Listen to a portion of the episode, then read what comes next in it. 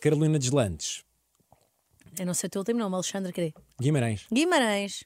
Que é um excelente nome. É um Uma excelente excelente nome. cidade. Não sei se gostas de tocar em Guimarães. Gosto muito. Dizem que é uma cidade muito boa para concertos. Não sei qual é que É verdade. Eu fiz a multiusos de Guimarães, grávida do meu terceiro filho. Foi épico. Foi muito fixe. Ora bem, tu, tu costumas googlar o teu nome? Não. Nunca. Nunca. E sempre que arranco, tipo, num date com alguém ou numa, numa relação, é a minha regra, tipo, Ah, não me googles. Sim, faz, faz todo o sentido. Eh, há quanto tempo é que não vais à tua página da Wikipédia? Há muito tempo. Eu não sei se alguma vez fui à minha página da Wikipédia. Começa com uma frase muito interessante. Muito específica, pelo Que é menos. qual? Começa com Carolina Deslandes entrou para a música devido a um concerto dos chutes e pontapés, onde disse para o pai: Um dia quer estar ali em cima. É verdade. Confirmas é, isto? Confiro, é verdade. Mas é muito giro começar É assim. muito fixe. Isso está na Wikipédia. É a primeira frase. É a primeira Quando frase. começa a tua carreira, aparece esta Boa, frase. boa. Carolina Deslandes, muito bem-vinda Obrigada. ao Ponto Wave. É um privilégio enorme ter-te aqui. Obrigada, obrigada. Privilégio é estar aqui, sempre. É muito fixe, passado tantos anos, continuarmos a vir É, aos é? mesmos sítios e, e a ter coisas para contar e ter coisas para ouvir. É muito fixe. Eu estou a entrevistar, se não me engano, a mulher mais nova de sempre a ganhar um Globo de Ouro de melhor canção original. Sim, verdade. Tanta notícia que encontrei sobre ti, mas esta não encontrei, portanto não tinha a certeza. Não, não, não está em lado nenhum. E, e ainda por cima ganhei dois anos seguidos. Ganhei em 2019 e depois ganhei em 2021. Foi Pois muito é, fixe. a minha única dúvida pela pesquisa era se a Manuela Azevedo pelos Clã em 2001, se não tinha a tua idade ou não, mas eu acho que era um bocadinho mais velha do que tu quando Acho que era um ganhaste o- bocadinho mais velha. Por acaso acho que era um bocadinho mais velha. N- Nesse sentido, da- das notícias, eh, desta não ser uma notícia, por exemplo, porque fala-se muitas vezes, num ponto estratégico de artistas, que estás lá em cima, depois tens que ir lá para baixo, tens que ir lá para cima. Ou seja, estar sempre na ribalta acaba por não ser estrategicamente hum, Sim. bem feito. Sim, sim. Tu, mesmo que não queiras, meio que estás sempre na ribalta. Porque quando não lanças músicas, acaba por acontecer muita notícia sobre ti que não está relacionada com a música. Isto desde sempre. Eu sinto isto um bocadinho desde sempre, mesmo na fase dos ídolos. Sim, é um bocado verdade. é. Como é que tu lidas com isso? Como é que habituas-te? Olha, eu, eu vou-te dizer uma coisa, isto vai parecer eh, ridículo, mas é o que é. Eu não leio. E como eu não leio, eu não sei. Não lês agora. 99% das vezes, sim, não leio agora. Eu não tenho Twitter, que eu acho que é uma grande ajuda. E apesar de, de eu me rir de tweets e às vezes me enviarem e deixar uma plataforma fixe, eu aprendi a criar mecanismos que, me- que protejam a minha saúde mental. E eu sei que eu sou um alvo muito fácil para piadas. Claro que sou. Fiz uma música a dizer que o amor é para a vida toda, separei-me a seguir. Ah, arranquei a, a parir desenfreadamente, toda a gente fazia piadas. Era tipo uma fotografia de, uma, de um jardim de infância. Isto é a casa da Carolina das Landes em 2031. Um, e portanto, eu, e mesmo a- a- o facto de eu me insurgir sobre vários assuntos e do meu aspecto físico, que eu sou assim meio excêntrica, eu acho que eu tenho muita coisa para pegar, para fazer piada ou para, para ser maldoso. E hum, apesar de, de eu até lidar bem com isso, e lido bem com as piadas e lido bem com as ofensas hoje em dia, há dias em que lidas melhor que outros. E a minha vida, já, eu já tenho tanta coisa para gerir que eu acho quase um absurdo que a gestão da minha vida passe também pela opinião de terceiros que nunca se cruzaram comigo, provavelmente nunca tiveram uma conversa comigo, e porque é que isso há de nos afetar tanto e há de nos importar tanto? Aquela pessoa não me conhece de lado nenhum. E então eu aprendi a proteger-me. Eu, eu vou-te dar um exemplo. No outro dia, hum, estava a dormir com o meu namorado, acordei de manhã e ele começa assim no telefone e fica a, fixar um ponto no vazio. O que é que foi? Ele, amor, tu és o assunto mais falado do Twitter. E eu, eu? Mas porquê? Porque eu tinha feito um vídeo a expor uma situação. Ah, fiz o vídeo como muita gente fez, nem sequer vou tocar no assunto, nem qual é que foi o assunto, não interessa. E fui-me deitar. E, e não, e de repente aquilo criou, ganhou uma proporção. E eu no dia a seguir era o assunto mais falado do Twitter. Eu não tenho Twitter, não sabia. E eu, mas, mas porquê? O que é que estão a dizer? E ele, não interessa. Ele assim, Pois. não, não interessa, não interessa. Eu diz-me lá o que é que estão a dizer. Ele, não, é melhor não dizer, é melhor não dizer. Depois lá fui ver e percebi o que é que era. Mas muitas vezes é isso. Como eu não vejo, eu não sei, genuinamente. E essa coisa de, se- de se criar notícia. Há muita gente que diz, ah, ela faz de propósito, ela também ah, parece que, que chama por isso, parece que.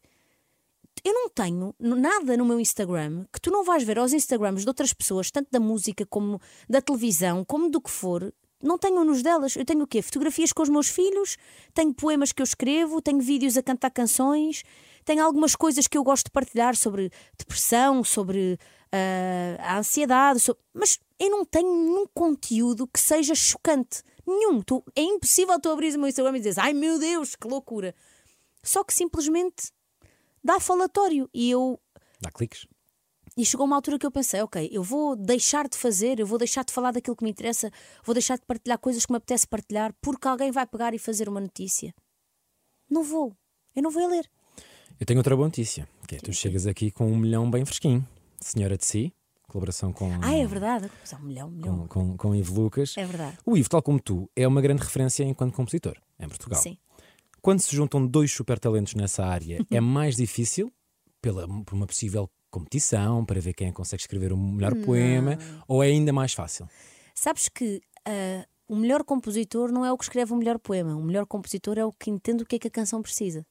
E isso não tem a ver com quem é que é melhor ou quem é que tem a barra, mais não sei o quê. Claro que quando tu estás a fazer rap, por exemplo, ou quando arrancas a fazer um Mercúrio, mas ainda aí há aquela coisa do quem é que tem a punchline, quem é que tem a punchline, porque todos os sons têm a punchline. Certo. Mas, mas mesmo isso é mais uma coisa de diversão e de puxares pela, pela pessoa com quem tu estás a colaborar do que de ah, querer ser superior, não te sei explicar. O, o Ivo fez o Senhora de Si já há algum tempo e nunca me tinha mostrado. E ele sempre, quando fez a canção, disse: Eu quero gravar isto com a Carolina. Mas isto vai há quatro anos e nunca, tinha, nunca me tinha mostrado. Uau. E às tantas, eu estou a voltar de um ensaio, estou a chegar a casa, tinha acabado de passar a Ponte Vasta Gama, a chegar a Alcochete, liga-me a Bárbara Bandeira e diz: Estou, amor, estás aonde? Olha, estou a chegar a casa. Ah, mas quem é que está com os miúdos? Eu disse: Olha, está tá a Joana, está uma babysitter que eu tive, que tive ensaio agora à noite. E ela: Não podes pedir para ela ficar mais umas três horas e voltas para trás e vens aqui à minha casa. E eu: Não, amor, eu acabei de passar a Ponte Vasta Gama e tu moras no Lumiar. Eu não vou voltar para trás. E ela: Por favor, por favor, por favor, está cá o Ivo e ele tem uma coisa para te mostrar. E eu pensei: Pronto, vamos, vou voltar para trás. Lá liguei, voltei para trás, cheguei, ele mostrou uma canção e eu adorei logo a canção, achei mesmo bonita. E hum, escrevi o meu verso e depois escrevemos os dois a, a bridge. E eu lembrei-me daquela coisa do ele acha que eu tenho a cabeça na lua, mas o 37 nem passa na minha rua. Porque eu gosto muito dessa coisa nas canções e o Ivo também, que é.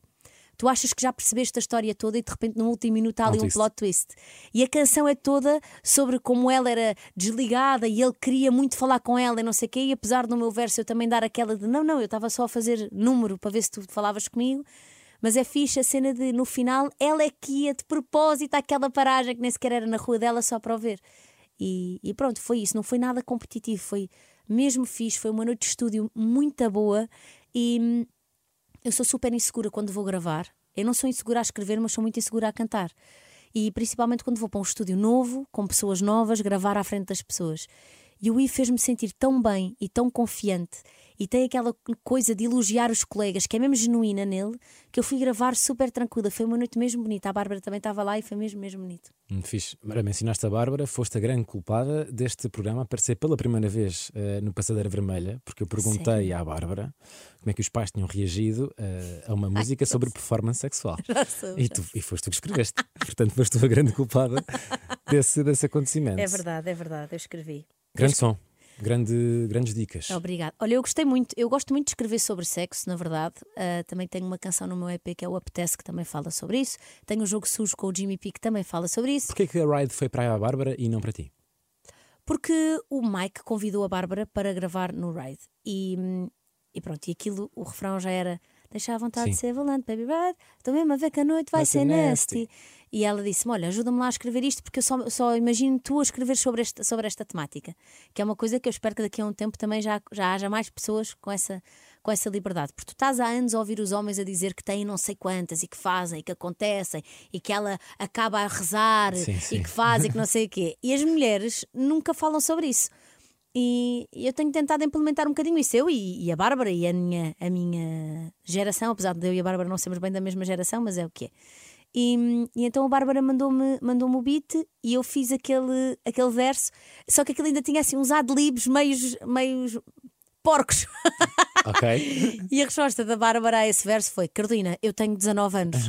e eu disse: Oh, Bárbara, sabe a pessoa que pode fazer isto és tu, porque ela tem uma sexiness associada à performance dela e mesmo ao conteúdo que ela publica, e mesmo que eu acho que fazia mesmo falta cá, que é esta coisa de.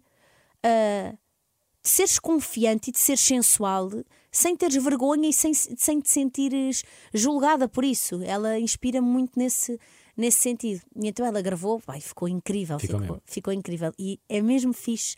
Esta é que é a coisa boa de compor: é compor para uma pessoa.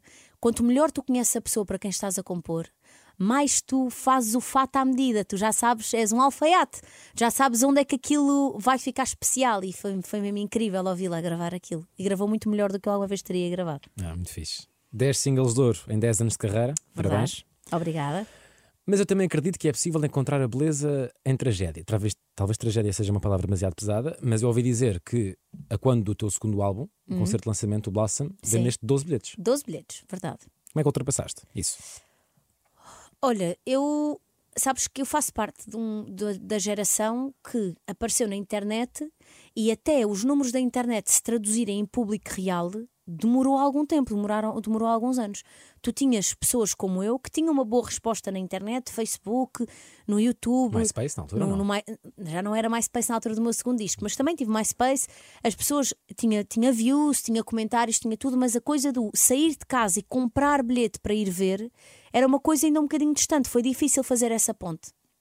E então, apesar de eu já ter o Mountains e o Mountains estar a correr bem, e ter o Heaven e o Heaven estar a correr bem, hum, vendi poucos bilhetes. Também foi uma altura, e é importante dizer, ah, eu não, não falo muito disto, mas é o que é. Eu tinha acabado de assumir a minha relação com o Diogo, estava grávida do meu primeiro filho, e quando eu assumo a minha relação com o Diogo foi todo um choque mediático e foi toda uma história. E, hum, e isso também mexeu muito comigo, não é? Eu tinha Claro. 24 anos ou 25 anos, já não sei, acho que tinha 24. E, e isso mexeu muito comigo e que mexeu com a minha reputação também. E todos os programas de fofocas destruíram a minha imagem publicamente. E foi a primeira vez que eu recebi hate a sério e mensagens horríveis. Então eu acredito que houve ali um período em que eu era um bocadinho persona não grata. Ninguém me chamava para nada e ninguém. Mas. Em algum momento pensaste, "Pá, se calhar vou parar de investir em música, não é? Que isto. Completamente, claro, nessa fase. Depois de, de lançar o Blossom, eu fiz para aí 12 concertos com o Blossom, mas eu ainda estava a pagar o disco, ou seja, eh, investiram no meu disco e eu tinha de pagar o investimento, então eu fiquei um ano a tocar em que eu não vi dinheiro nenhum, eu estava a pagar o disco e a pagar os vídeos que já tinham sido filmados, e pensei, se calhar isto não é para mim, se calhar eu não, também não tinha encontrado bem o meu registro e não sentia que fosse assim tão especial, a verdade é essa. E então pensei, se calhar isto não é mesmo para mim, criei um blog, A vida toda? A vida toda. Que é anterior à música. O blog é criado, eu faço a canção e quando faço o blog decidi porque é que eu não dou o nome ao, ao blog da canção que eu fiz, que eu fiz a canção para dar ao Diogo de presente de anos. E, e depois quando, quando fui fazer as fotografias para o, para o blog ah, filmaram, fizeram um making of e eu disse, olha, experimenta lá pôr esta canção por trás da- do making of. E é esse o videoclipe da vida toda até hoje. E pronto, e foi só com, com o lançamento da vida toda que eu lancei sem manager, lancei sem agência, lancei sem label, lancei sem nada, porque já toda a gente tinha desistido de mim, ah, que eu voltei a pensar, ok, se calhar vou. Se calhar agora é a minha oportunidade, se calhar eu posso fazer música. Seis anos depois, acabaste de fazer não um, não dois, não três, mas sim quatro coliseus. É verdade, fiz Que é que quatro coliseus. O que é que se pensa quando nos deitamos na cama depois de quatro coliseus? Pensas que sorte que eu tenho e o que é que eu vou fazer a seguir? É? claro, porque a cena é: nós somos um país relativamente pequeno. É verdade. E às tantas tu começas a pensar: ok, eu já fiz sete coliseus. Ah, eu não sou mega fã de fazer concertos em salas enormes, porque eu acho que o meu estilo de música, eu, eu gosto mesmo da proximidade, eu gosto de ver as pessoas, eu gosto de ir para o meio do público. Eu acho que a cena da arena é uma coisa que eu não vejo a minha música numa sala, numa sala dessa dimensão, porque eu, não, eu sinto que não vou chegar às pessoas da mesma maneira. Se calhar é mesmo da minha cabeça e se calhar num dia faço e penso, para isso, se calhar já podia ter feito isto antes. Mas eu sinto que, que o Coliseu tem essa coisa de, ao mesmo tempo que é magnânimo, é super ah, acolhedor, não te sei explicar. E sinto que, que consegues manter esse, esse pé num lado e o pé no outro, que é aquela coisa mais intimista, mas ao mesmo tempo big show.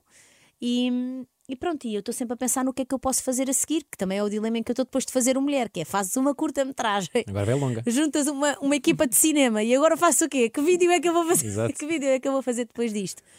E, mas acho que esse desafio é, é, é uma das partes mais que eu mais gosto desta profissão, que é eu não vejo as coisas como ai meu Deus, e agora a pressão, o que é que eu vou fazer a seguir? Eu vejo como uma oportunidade, que é o que é que eu, o que é que eu vou fazer a seguir? Eu tenho um leque infinito de opções e é só olhar e escolher a equipa com quem eu quero trabalhar e, e pensar num conceito. E essa, e essa parte criativa dá-me pica. Eu gosto mesmo de pensar em fazer coisas novas e em trazer coisas novas e, e pronto, por isso depois dos coliseus eu estava exausta eu fiquei com Covid e tive alta na véspera do Coliseu. Tive um ensaio para os Coliseus. E estava em pânico em casa a ouvir as gravações que me iam chegando dos ensaios, a fazer notas no, no meu iPad e a pensar como é que eu vou fazer isto. E estava com voz de Covid ainda. E, e então estava aflita, pensei, não vou conseguir fazer quatro concertos em quatro dias, isto foi uma loucura, não vou conseguir, não vou conseguir, não vou conseguir. Mas consegui. E quando, quando acabei o último, ai, bebi um copo de vodka e pensei, ok, acabou, está feito, obrigada. Eu agradeço muito, eu agradeço muitas vezes ao dia uh, as coisas que tenho, é um hábito que eu tenho. E, e pronto, e é isso. Foi uma gratidão absurda. Muito bonito. Tu em 2019 enumeraste alguns desejos para o futuro aqui na Mega Hits, no, Foi? Sim, no Todo o Resto com a Filipe Galrão. Ok, não me lembro. Lembro-me eu, e tenho aqui alguns. Um Ok. deles foi este aqui. Eu gostava de ir ao Colors. Está feito. Que lindo! Yeah, era, era mesmo um sonho antigo meu, é verdade. Está feito. Eu, eu já recebi aqui a Nanny, também foi. Também foi, Colours. verdade. Pergunta-lhe o processo, mas também quero saber o teu. Aquilo foste convidada pelo Instagram, por um mail, como é que acontece? Olha, esta história é muito engraçada. Eu, no dia 1 de janeiro de 2021, recebo um telefonema do meu manager, Vasco Sacramento, a dizer assim: então, não sei o quê, Happy New Year, essas coisas todas, e diz-me: Olha, quais é que são os teus sonhos para este ano? Eu disse: comprar a minha casa, ser nomeada para um Grammy e fazer o Colors. Ele disse: Oh, Carolina, escolhe um, né? tipo, não podes querer todos num ano. E eu disse: Tu perguntaste-me o que é que eu quero. E eu estou-te a dizer o que é que eu quero. Depois, se não acontecer, eu ajusto as minhas expectativas, mas para já é isto que eu quero. E então, eu em maio compro a minha casa, a minha primeira casa, e hum, no dia em que eu fecho o contrato, vou ao supermercado a seguir e o Vasco liga-me e diz: "Então, então, olha, correu bem, já fechaste o contrato, já tudo. Eu disse: Já, já, olha, já está tratado, já está tudo feito. Ele, ok, então senta-te. E eu: O que é que foi? Sente-me ele, vamos fazer o Colors. E eu disse: Ó Vasco, estás a gozar. E ele: Não estou. Mandaram-nos um mail a dizer que querem que tu lá vás, não sei o que, não sei o que mais. E eu, ok, mas vamos fazer com que canção? E ele, essa é a parte desafiante, que é, tem que ser uma canção nova, eles querem que tu estreies um tema lá. Só que nós íamos tipo um mês depois e eu estava cheia de trabalho. Eu disse, como assim? Tenho um mês para fazer uma canção, mas, mas, mas faço o quê? Olha, o que tu fazes é contigo, sei que temos que ter uma canção nova para estrearmos no Colors, vamos para lá no dia X, vamos para Berlim, gravar, não podes dizer a ninguém, isto tem aqui cláusulas de confidencialidade que não acabam. E eu, ok, bem, fiquei tipo, fartei-me de chorar em plena padaria do supermercado, a pensar, fogo, como é que é possível? Às vezes, é- isto é mesmo verdade, projetar as coisas e trabalhar para as coisas e, e eu nunca vejo os meus sonhos ali. Eu vejo sempre os meus sonhos aqui, não te sei explicar. Eu acho sempre que não é impossível, porra, não pode ser, é impossível, é impossível ser impossível. E então a sensação de que eu projetei isto e isto está mesmo a acontecer, eu fiquei a transbordar completamente. E depois fomos três dias para Berlim, eles são uma equipa incrível, deixaram-me super à vontade. Eu fiz o eco, A Eco estava na gaveta, era uma- já, já tinhas Não, gravado? Fizeste mesmo não, não, para o fiz mesmo Colors. para o Colors. Porque eu queria levar alguma coisa que fosse tradicional portuguesa. Eu queria levar alguma coisa nossa. Porque ainda não tinha ido fado ao Colors. Eu, apesar de não ser fadista, eu amo fado, amo a Amália de morte. E pensei, quero levar alguma coisa que seja nossa, culturalmente. E eu adoro o grito. E então pensei, foi uma altura em que eu, eu e contra mim, contra mim falo que é a questão dos hashtags e de se criarem campanhas à volta de coisas que de repente são efêmeras, desaparecem e vem outro problema a seguir e parece que os problemas anteriores deixaram de existir. E então fiz uma canção sobre isso, longe de saber que ia estar a viver, que íamos estar a viver esta guerra, longe de saber, e até é meio assustador. Eu agora, há uns tempos, li a letra do EC e pensei, Tão atual. como é que é possível? Tipo, isto foi feito antes de tudo e parece que foi feito agora. E, e pronto, fiz o eco, sabia que estava a correr um risco, porque ah, sabia que podia estar a chatear as pessoas do fado, ao mesmo tempo que estava a chatear a comunidade do rap, não é? E foi o que aconteceu, efetivamente. Chateei os dois. Lá está, eu não tenho Twitter, mas de repente começo a receber mensagens a dizer que também estou nos assuntos comentados do Twitter, porque estão a gozar comigo no Twitter. E, e a minha, o meu único pensamento foi: eu tenho uma oportunidade de ir a uma plataforma internacional. Leva a cultura do meu país comigo. Podia estar a falar de 30 por uma linha e escolhi falar sobre assuntos do mundo que me preocupam. E quem está mal sou eu. Não estou. Eu não me posso deixar ah, inebriar por causa disso. Estás a perceber? Ah, porque veio um gajo fez uma piada que, que a, a gozar comigo e a gozar com as rimas e a gozar com as letras e a gozar. Nunca vi nada escrito por essa pessoa, nunca vi uma canção escrita por essa pessoa, nunca vi essa pessoa cantar absolutamente nada. E vou, e vou deixar que a minha ida ao Colors seja corrompida por causa do Twitter. Não vou, mano. Claro que não. Sabes? Eu estou. Senti, eu estou no sítio certo. Isto é verdadeiro, é meu, eu sei de onde é que isto vem. Eu prestei homenagem à cultura portuguesa que queria, prestei homenagem à Amália que queria, falei da Amália na minha entrevista, falei da música portuguesa na minha entrevista. Desde o momento em que entrei no estúdio do Colors até o momento em que saí, pus uma playlist só com artistas portugueses que eu curto e expliquei-lhes quem é que eram, a ver se ia lá mais gente. E Levaste um beat de um amigo teu? Levei o Agir. beat, exatamente, levei o beat de um amigo meu. A guitarra é do Diogo, a guitarra portuguesa é do Ângelo e a produção é do Agir. Portanto, foi tudo feito em casa, foi tudo feito com as minhas pessoas. E isso é que conta no final de tudo, sabes? Eu, se vejo um artista português a ir ao Colors, até pode não estar na minha playlist, até pode não ser uma coisa que eu consuma, mas isto tem que ser começado a ver como isto é um passo para todos. Não interessa se tu vais ouvir em casa ou não. O teu país e a tua cultura estão a chegar ali. Relaxa só, aplaude. Bonito, falta um dos desejos então, que também mencionaste. E gostava de ganhar um Grammy. Já estiveste mais longe. Já estiveste mais longe. Foste nomeada na edição 2021 com o Vídeo Mulher, um filme teu e do Filipe Santos Correia, Exatamente. com o teu EP, com banda sonora. Digo-te já que pessoalmente é um orgulho aquilo ser um produto português. Está Obrigada. muito, muito bom. Obrigada, Muito, obrigada, muito bom. obrigada, obrigada. O que é atualmente para ti ser mulher? O que é que é atualmente para mim ser mulher? É, eu tenho a consciência de que aquilo que é para mim ser mulher não é o que é para todas as mulheres ser mulher. Ou seja, eu estou muito consciente da minha posição de privilégio e de que eu tenho uma vida em que eu sou dona da minha carreira, ok? Portanto, eu tomo as minhas decisões, eu escolho os caminhos para onde eu quero ir, eu. Mas isto foi um caminho até aqui.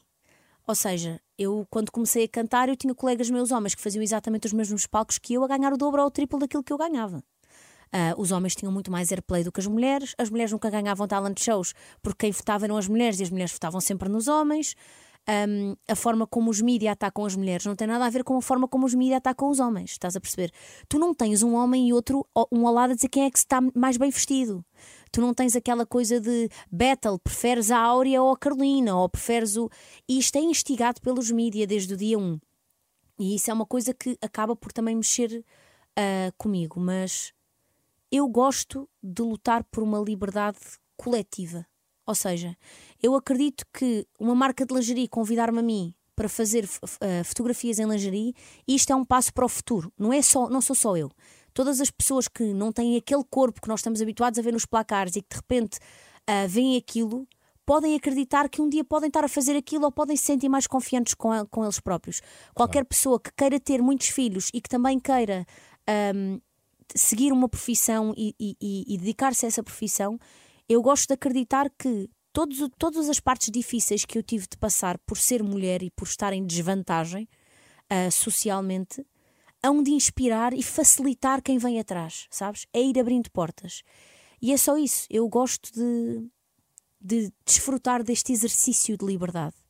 De dizer aquilo que eu quero dizer, de me vestir como eu me quero vestir, de lutar por aquilo que eu quero lutar e, e viver livre. É isso mesmo, é só viver livre, com a consciência de que não temos todas a mesma liberdade e, e começar a pensar como comunidade, aquilo que eu puder fazer para ajudar. Eu nunca sofri de violência doméstica, estás a perceber? E fiz o mulher exatamente porque eu pensei: como é que é possível as pessoas pedirem ajuda tantas vezes e de repente aparecem mortas e não se fez nada e já tinham não sei quantas queixas e já havia não sei e isto era um assunto que me inquietava depois também fala dos mídias depois também fala a, a situação de uma mulher em que ela casa na igreja e depois não tem coragem de pedir o divórcio eu lembro-me de ser miúda aos meus pais divorciarem-se ir fazer a minha primeira comunhão e a minha mãe não poder comungar porque, porque era divorciada e eu pensar, então, mas o que é isto? Mas agora estou-me aqui a ensinar e estou aqui a ir a, a- adorar a Jesus e Jesus não gosta da minha mãe porque a minha mãe é divorciada. Mas... E isto não me fazia sentido na cabeça. Então aquilo é um- uma junção de coisas que eu não passei necessariamente na primeira pessoa. Mas existem. Mas existem. E não te vou mentir. E, e- e eu acho que se tu falar, juntares mulheres numa sala, vai ser assustador o número que nós vamos ter, que é toda a gente que vê relações em que é agarrada no braço, em que te gritam na cara, em que se partem alguma coisa, se revê naquilo. Quase toda a gente. Quase toda a gente já passou por isso. Muitas vezes sem teres noção de que aquilo é tóxico e de que aquilo também é violência, sabes? Enquanto não há um lábio aberto, enquanto não há um olho negro, as pessoas dizem: Ah, não é bem violência. É violência, sim. E os traumas que isso traz um, vão, vão-te acompanhar e acompanham-te. E claro que eu também me revejo em algumas coisas que ali estão, não te vou mentir, mas há muita coisa que, não, que eu não vivi na, na primeira pessoa. E foi mesmo um exercício de pensar como comunidade e dar voz a quem não tem voz. Ser mulher é fazer um braço de ferro com o monstro invisível da desigualdade. Exatamente. Tal como tu mencionas. tu fazes uma research um bocadinho assustadora, Alexandre. Faz morada em mim, dos olhos o quarto, do cabelo uma cama, do meu ventre um jardim, onde juntos fazemos coisas de quem se ama. Tu escreveste isto antes de ser mãe. Estavas grávida de Santiago. Eu escrevi isto três horas antes do Santiago nascer. Acrescentarias algum verso hoje? Três filhos depois? Não. Não. eh, eu, eu, durante a minha gravidez do Santiago, não consegui compor uma única canção. E pensei, pronto, acabou. Tipo, acabou, já foi, vai na volta ao meu filho, nasce compositor, ficou com todo o meu talento e vai, compor canções para o resto da vida. E o Santiago teve que nascer de cesariana porque era gigante. E, e eu estava na casa de banho às seis da manhã, ah, antes de ir para o hospital, e estava com essa melodia na cabeça e fiz essa canção, se chama Faz Morada em Mim um, exatamente sobre o que era estar grávida e ser, ser mãe pela primeira vez. Não acrescentaria nada. Eu adoro essa canção. Não está no Spotify. Não está no Spotify, está no Mulher Está só. na mulher só. Ah, é uma canção que me. Toda a inocência que ali está, toda a ingenuidade que ali está, mesmo na forma de escrever, na forma de cantar, é, é, é mesmo reflexo de uma, de uma altura da minha vida, sabes? Claro que tu podes olhar para trás e pensar, Ei, se calhar já não cantava aquilo assim, ou se calhar já não punha aquela palavra, punha, Claro. outra. Mas eu ali não era eu aqui. E portanto é preciso deixares que as diferentes fases tenham diferentes bandas sonoras, não pode tudo soar a quem eu sou hoje, porque senão não há crescimento, não há diferença, não há. Evolução. E, e- e atenção, o olho crítico que eu tenho hoje pode não estar certo, mais certo do que o que eu tinha na altura, percebes?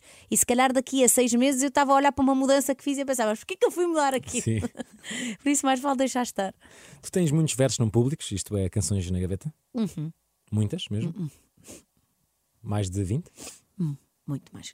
Ah, ok. Portanto, armazenas. Não, imagina, eu faço muitas canções. É, é- Certo. Eu faço mesmo, mesmo, mesmo muitas canções.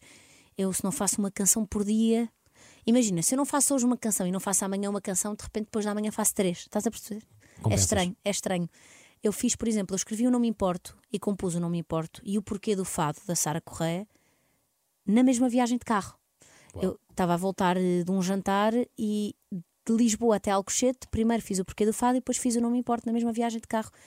E portanto, como eu componho muito, ou eu lançava discos de, de seis em seis meses, ou então tu acabas por, por guardar. E até porque há canções, e como as minhas canções são muito autobiográficas, há canções que. E eu falo muito disso agora neste, no que eu estou a documentar sobre o processo do meu próximo disco. O meu próximo disco está a demorar tanto tempo por isso mesmo. Porque eu passei por momentos de mágoa em que escrevi coisas que ainda bem que eu não lancei, porque tu lanças e ficam eternas. E às vezes há coisas que tu escreves e que tu dizes num momento que tu não queres que aquilo seja eterno, tu não queres levar aquilo contigo. E, e então há canções que ainda bem que ficam na gaveta, porque curaram-te naquele momento, aquilo ajudou-te a expurgar, ajudou-te a passar por algumas coisas, mas não é, não, não, quer dizer que tenha de vir para a rua. Às vezes só fazer em casa já, já é suficiente. Faz-te confusão cantar alguns hits e, e, e saberes que terás de cantar durante muitos anos? Não, agora, não te vou mentir. Eu, na, na fase da minha separação, e eu até tive uma separação bastante pacífica e, e nós damos-nos super bem, mas uma separação, principalmente com três filhos, dói horrores. E estava toda a gente muito preocupada em fazer a piada mais inteligente sobre o meu divórcio e eu estava na merda. Ah, e não, não, não, não queria sair da cama, não, não tinha não tinha muita vontade de enfrentar o mundo depois daquilo, não, não tinha grande, grande capacidade. E então cantar a vida toda, e o por um triz, por exemplo, nessas fases, eu sentia eu estou aqui a falar de coisas que eu evito falar com a minha família, eu evito falar com os meus amigos nesta fase. Eu não estou preparada para falar sobre isto, não me apetece falar sobre isto. Não me apetece porque, inevitavelmente, eu, eu digo isto muitas vezes, quando estou a gravar artistas novos, ou quando estou a ajudar, ou quando estou. que é. Isto não é muito diferente de seres ator. seres intérprete. E por muito que eu escreva uma canção triste e só a vá gravar num momento em que eu já não estou triste, quando eu vou gravá-la, eu tenho de estar exatamente no momento em que eu a fiz, porque aquilo tem que ser verdade. E então, sempre que eu estou nos concertos e canto a vida toda, ou canto por um triz, eu até posso estar a ter o dia mais feliz da minha vida. Se eu vou cantar por um triz e tenho um coliseu a cantar, aquilo vai me emocionar e eu vou voltar àquela noite, percebes? Porque aquilo tem um lugar onde foi concebido que para ser especial a cada vez que é repetido, tu tens de voltar àquele lugar. E é super, super, super duro. É só nesse sentido. A nuvem também para o meu avô, há dias em que está no alinhamento e eu digo, hoje não vou cantar, porque eu sei que aquilo me vai fazer mal. Eu sei que vou voltar àquele lugar e depois não tenho ferramentas para sair dali. E passado uma hora está tudo aí a comer uma bifana e já se esqueceram do meu concerto e eu estou na merda a voltar para casa a pensar: ah, meu Deus, porque é que eu fui cantar esta canção? Mas pronto, eu sou um bocadinho intensa, como se pode ver. Ainda bem, ainda bem. A verdade é que escritores, músicos e artistas no geral criam obras que não refletem muitas vezes a vida pessoal, não é? Imaginam Sim. cenários, pode acontecer. Sim, pode acontecer. Portanto, imagina que tu estás numa relação super saudável, que by the way aparenta estar, Sim, lanças uma música sobre separação sim. ou sobre a violência doméstica. Sim. Há que justificar. Há não que é? justificar, Há uma claro. expressão fica awkward. Imagina, isso também me chateia, que é a questão do. Não se ponham a perguntar tudo, porque às vezes isso até tira o mistério à cena, sabes? E, e se o autor quiser falar sobre isso, vai falar, se não quiser, não fala. Não tem de haver essa obrigatoriedade. Eu vou-te dar um exemplo. Eu, eu penso muitas vezes sobre isto. O meu próximo disco chama-se O Caos e a Calma. E tem ah, a parte do caos, que são as canções todas que eu fiz pós-divórcio, e que vão sair agora, em que eu estou bem da bem. Sim. Percebes? E eu penso assim. E, e mesmo o meu namorado ouviu e disse: Ai, amor, porra, estavas mesmo mal. E eu, pois estava. E hoje em dia já consigo, já consigo criar uma distância daquilo e rir-me e, e, e pensar: a vida dá-me voltas. Eu achei que não ia sair dali tão cedo. Eu achei que aquilo ia ser o meu estado ah, durante muito tempo. E, mas tu sei lá, aquilo fez parte da minha vida, aquilo foi uma fase da minha vida. O que não quer dizer que seja de agora. E é outra coisa que as pessoas têm de entender, que é há um tempo entre as coisas serem feitas e serem postas cá fora. É como a malta que tu anuncias um divórcio. E, é- e imagina que um mês depois estás com outra pessoa e dizem acabou de se divorciar, já está com outra pessoa. Primeiro que tu anuncias, tu já estás parada à bué. As pessoas têm que perceber o que é que, o que é, que é efetivamente a vida e o que é que é comunicar publicamente. As coisas acontecem na vida onde têm de acontecer e quando são faladas para fora, já aconteceram há tempo suficiente para serem faladas para fora. E é isso. Eu agora, ah, com este disco, eu acho que não vou ter de explicar grande coisa. Tenho algum medo, porque há alguns assuntos que eu toco ali que sugerem coisas que eu nunca falei publicamente, mas também não vou justificá-las, queres que eu te diga? Não vou mesmo. E, Só quero ouvir. e é isso. E depois, no, no- na segunda metade da calma, já tens as canções mais felizes e mais tranquilas e mais. Porque pronto, eu acho que faz parte. Eu acho nós temos todos alturas da vida em que estamos tristes e a passar por coisas e achamos que nunca mais nos vamos livrar daquilo. E de repente temos alturas felizes em que olhamos para a tristeza e pensamos: ia, fogo, eu já estive ali. Eu ainda há uns dias estava com o Agir lá em casa e fomos ver o cantinho do Zeca, que foi uma homenagem ao Zeca Afonso que ele fez onde eu cantei e eu estava desfeita naquele dia. E agora estávamos os dois a rir da minha cara, que está toda a gente a cantar muito feliz e eu estou a olhar para um vazio. e agora aquilo já nos dá vontade de rir e acho que isso tem muita graça. Sendo artista, achas que é mais fácil partilhar a vida com outra pessoa ligada às artes? Ou seja, imaginas um casal de artista-contabilista, artista-engenheiro? Nunca tive, nunca tive. Ah, no Mas outro podes, dia. podes conhecer? No outro dia o Benjamin dizia-me assim: Oh mãe, porque que os teus amigos são todos músicos? E eu pensar: Oh filho, não sei. Mas eu nunca namorei com alguém que não fosse artista. Na vida. E isto também foi uma conclusão que eu cheguei há muito pouco tempo. Ahm, ou seja, namorar a partir do momento em que conta, não é? Namorar sim, assim, sim, idade sim, sim, adulta. claro, claro, claro. E portanto, não sei. Se tu me perguntares se eu conheço alguém, o Bernardo, o Agir, Ah, é é, casado com a Catarina. A Catarina é, é dentista. é dentista e é influencer também, mas hum, a Catarina adora música. Estás a perceber? Adora música, adora cinema. É, tu podes ser ah, fascinado pela arte e não seres necessariamente artista. Eu acho que isso já é. Eu não me imagino a ter uma relação com uma pessoa que não liga nenhuma à música ou que acha uma ganda seca. Isso é impossível. Como é, como é que eu vou fazer? Eu canto Sim. o dia inteiro, eu ouço música o dia inteiro. É de enlouquecer mesmo. Ouço música o dia inteiro, canto o dia inteiro, estou sempre a escrever canções ou a ler livros. Ou... Pronto. Agora, por exemplo, com, com o Igor, o que aconteceu foi ele começou a ouvir muito mais música portuguesa Só, ele só, só ouvia rap, que não é só, rap é incrível, mas não ouvia mais nada e começou a ouvir muito mais música portuguesa e eu comecei a ver séries portuguesas. Já papei tudo o cá de séries portuguesas Isso é para fixe. ver. Já nunca mais abri a Netflix nem o, nem o HBO, é só, é só É coisas portuguesas em minha isso É uma casa. relação simbiótica muito bonita. Sim, sim, é senhor. muito fixe. A última pergunta não vou ser eu fazer, vais ser tu própria. Tu, tu há dois anos e qualquer coisa foste a Londres, Sim. foste aos estúdios do, do Harry Potter. É verdade. Tu, na altura, quando passaste, e eu acho que se chama penseira, o, o, o objeto onde o Dumbledore metia as memórias e ficavam lá guardadas. Eu acho que se chama penseira. Não sei se é um termo brasileiro ou não. Não, é, é brasileiro. Como é que isso se chama? Em Deixa- português, eu não sei. Eu vou procurar. Eu não acredito que Depois eu posso pôr aqui. disto. Depois posso pôr aqui no, Sim, sim. no- Ok, no vai, rodapé. vai, vais pôr a seguir. Mas tu, tu, tu fizeste um story na altura quando passaste Sim. por isso e disseste o seguinte: Se vocês pudessem escolher uma memória para guardar, uma, só uma, num frasquinho e poder reviver para sempre, qual é que seria? qual é que seria? Carolina. Diabólica, não acredito! qual é que seria uma memória que eu pudesse guardar para sempre? Só uma. Só uma. Ai meu Deus, mas é que isso é bem justo. Uma memória que eu, podia, que eu queria guardar para sempre. Quando fui mãe. Eu acho que é das três vezes, mas pronto, mas a primeira vez que fui mãe.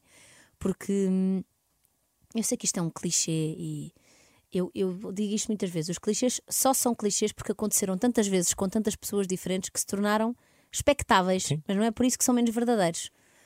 Hum, quando fui mãe a primeira vez, senti, e toda a gente que, que é mãe e que é pai, acho que pode concordar comigo, que é tu sentes que já exploraste o máximo do teu coração e das tuas emoções e do teu corpo e, e achas que já amaste o máximo que se pode amar e achas que já viveste tudo e de repente percebes que és um T20 e estavas a viver um T2, sabes? Começam-se a abrir portas e janelas e, e a vida começa a acontecer e tu começas a perceber que que tu nasceste também naquele dia. E então foi assim fogo. Lembro-me perfeitamente, como se fosse agora, como se tivesse sido há 10 minutos. Foi assim o momento mais mais feliz da minha vida. E se eu pudesse só guardar um, era esse, sem dúvida, sem dúvida, sem dúvida. Estás feliz? Muito feliz. Isso é que interessa. Muito feliz. Eu nem acredito que eu sou esta pessoa, percebes? Eu agora faço canções felizes, eu estou feliz, eu digo que estou muito feliz e nos últimos dois anos eu não tive nada feliz, por isso eu mereço. Muito obrigado. Obrigada eu.